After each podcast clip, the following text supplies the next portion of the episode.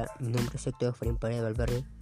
Sean bienvenidos y bienvenidas a este nuevo podcast sobre la contaminación del aire. Mi título de hoy es ¿Qué conoces sobre la contaminación del aire? Somos los informativos. Estamos muy felices de que estés aquí. Comencemos. La contaminación ambiental es uno de los problemas que más aqueja a nuestra sociedad en los últimos tiempos. Las acciones irresponsables de muchos ciudadanos y ciudadanas han traído consecuencias graves al ambiente y han afectado en gran medida el bienestar de toda la población. Pero nos preguntamos, ¿cuáles son las fuentes de, la contaminación?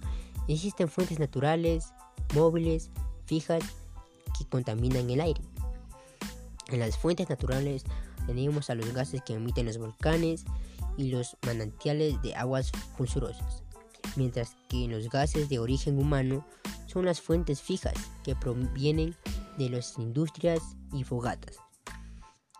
Y en las fuentes móviles que tienen su origen en los gases que emiten los camiones, aviones, autos y otro tipo de transporte no alternativo. Y se preguntarán, ¿cuál es el efecto de la contaminación en los seres vivos y en el ambiente? Aquí es donde entran las fuentes fijas, que se encuentran los gases contaminantes que debilitan la capa de ozono. Y entre esos contaminantes se encuentran los clorofluorocarbonos, que al llegar a la atmósfera se rompen y generan monóxido de cloro. En el reaccionar con el ozono, la capa de ozono no puede filtrar los rayos ultravioletas que ingresan a la Tierra. Tenemos en cuenta que los rayos ultravioletas son parte del medio ambiente y de la vida en la Tierra. No obstante, su ingreso en exceso a la superficie terrestre pone en peligro de la vida de los seres vivos.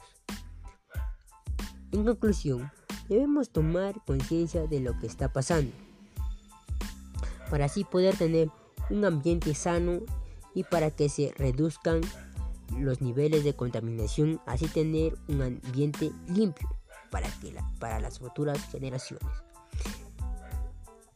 Hemos llegado al final de tu programa favorito. No olvides sintonizarnos mañana a la misma hora.